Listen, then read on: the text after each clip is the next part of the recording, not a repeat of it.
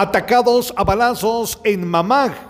Pareja es atacada a balazos cuando se dirigían en camino de terracería de Aldea Santa Rosa al municipio de San Bartolomé Jocotenango, departamento de Quiché, cuando hombres desconocidos les interceptaron el paso en el lugar conocido como Mamag y les dispararon, dejando fallecido a Juan Hernández Zacarías de 53 años y gravemente herida a Elsa Alvarado García de 52 quien fue trasladada por bomberos municipales departamentales al Hospital Regional Santa Elena.